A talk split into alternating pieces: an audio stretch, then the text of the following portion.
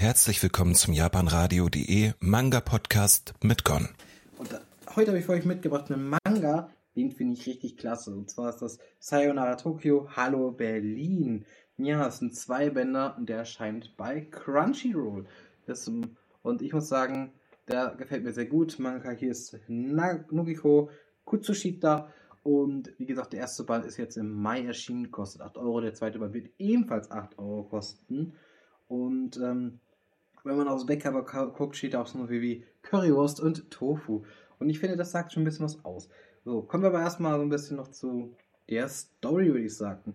Ja, unsere Hauptcharakterin ist die Fotografin Aki, die hat, wohnt eigentlich in Tokio, äh, ist halt Freelancerin, also nimmt Aufträge an für Japan, also für von Auftragnehmern und lebt davon halt eben, dass sie diese quasi dann erfüllt.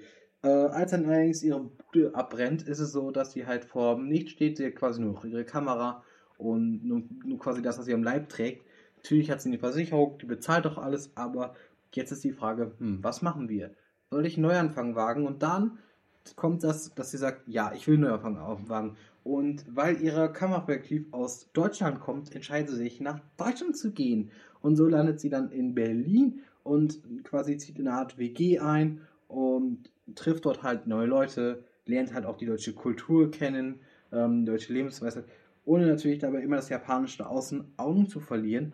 Denn ähm, währenddessen wir auf der einen Seite natürlich dann quasi so sehen, wie die Japanerin halt Deutschland so erlebt und erkennt, es ist halt so, dass ähm, natürlich auch so ist, dass man zum Beispiel auch darum geht, wie kann man japanisches Essen in Deutschland machen mit den Möglichkeiten, die bei uns im Supermarkt gehen. Aber es gibt natürlich auch deutsches Essen, es gibt um deutsche Kultur so ein bisschen was kennenzulernen. Es geht auch um deutsche Behördengänge, was natürlich auch eine sehr lustige Stelle war.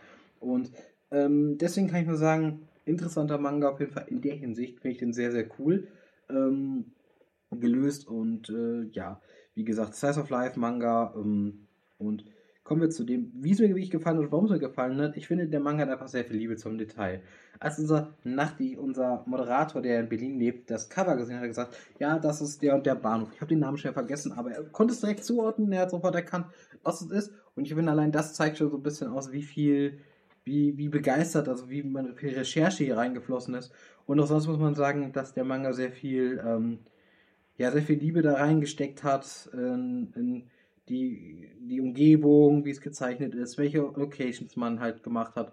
Ähm, sei es der Türkenmarkt oder äh, irgendwelche, eine Dönerbude, äh, auch, oder zum Beispiel hier der eine Laden, wo einfach steht, wir, wir lieben Lebensmittel und man weiß genau, welcher Laden das ist. Und das sind halt schon so Sachen, wo man sagt, okay, das ist halt schon cool gelöst. So, man sieht Deutschland aus dieser Welt von einem Japaner, also aus der Sicht von Japanerinnen. Und ähm, die sind dann auch nicht immer ganz gleich natürlich, aber schon ähnlich sind.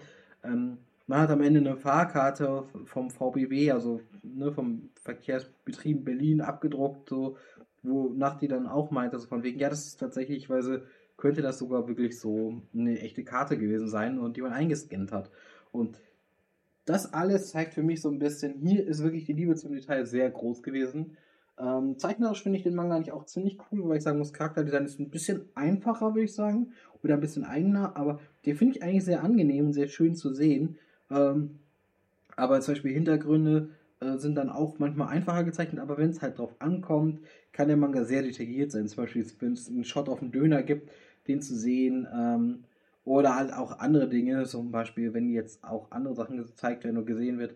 Und der Manga macht einfach sehr viel Laune und ähm, jetzt ist, erzählt auch so ein bisschen die Geschichte, so von wegen, wie viele Leute in Berlin leben und was da so ist und wie unterschiedlich, wie multikulti das ist. Und ich finde, das ist der Manga macht halt für mich halt sehr viel richtig an der Stelle. Ich finde den, das ist ein schöner kurzer of Life. Es reicht, glaube ich, auch. Ich habe das Gefühl so, dass zwei Bände einfach ausreichend sogar sind. Ich, weil ich sagen würde, vielleicht würde ich mir noch einen dritten wünschen, aber das kann ich ja sagen, weil ich den zweiten gelesen habe, weil ich finde einfach, dass auch Aki als Hauptcharakter sehr sympathisch ist. Sie ist halt auch jemand, der sich halt gefühlt auf dieser Reise nach Berlin auch ein bisschen anfängt zu ändern, in, in dem, wie sie halt äh, agiert und wie sie lebt und reagiert. Und das finde ich macht den Manga wirklich gut. Also das ist halt kurz und knackig, aber gut erzählt. Und ich glaube, damit bin ich hier auch fertig.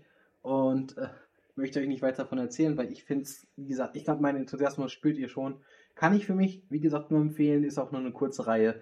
Und damit würde ich sagen, ich wünsche euch noch einen schönen Tag, bedanke mich fürs Zuhören und bis zum nächsten Mal. Euer Gon, ciao.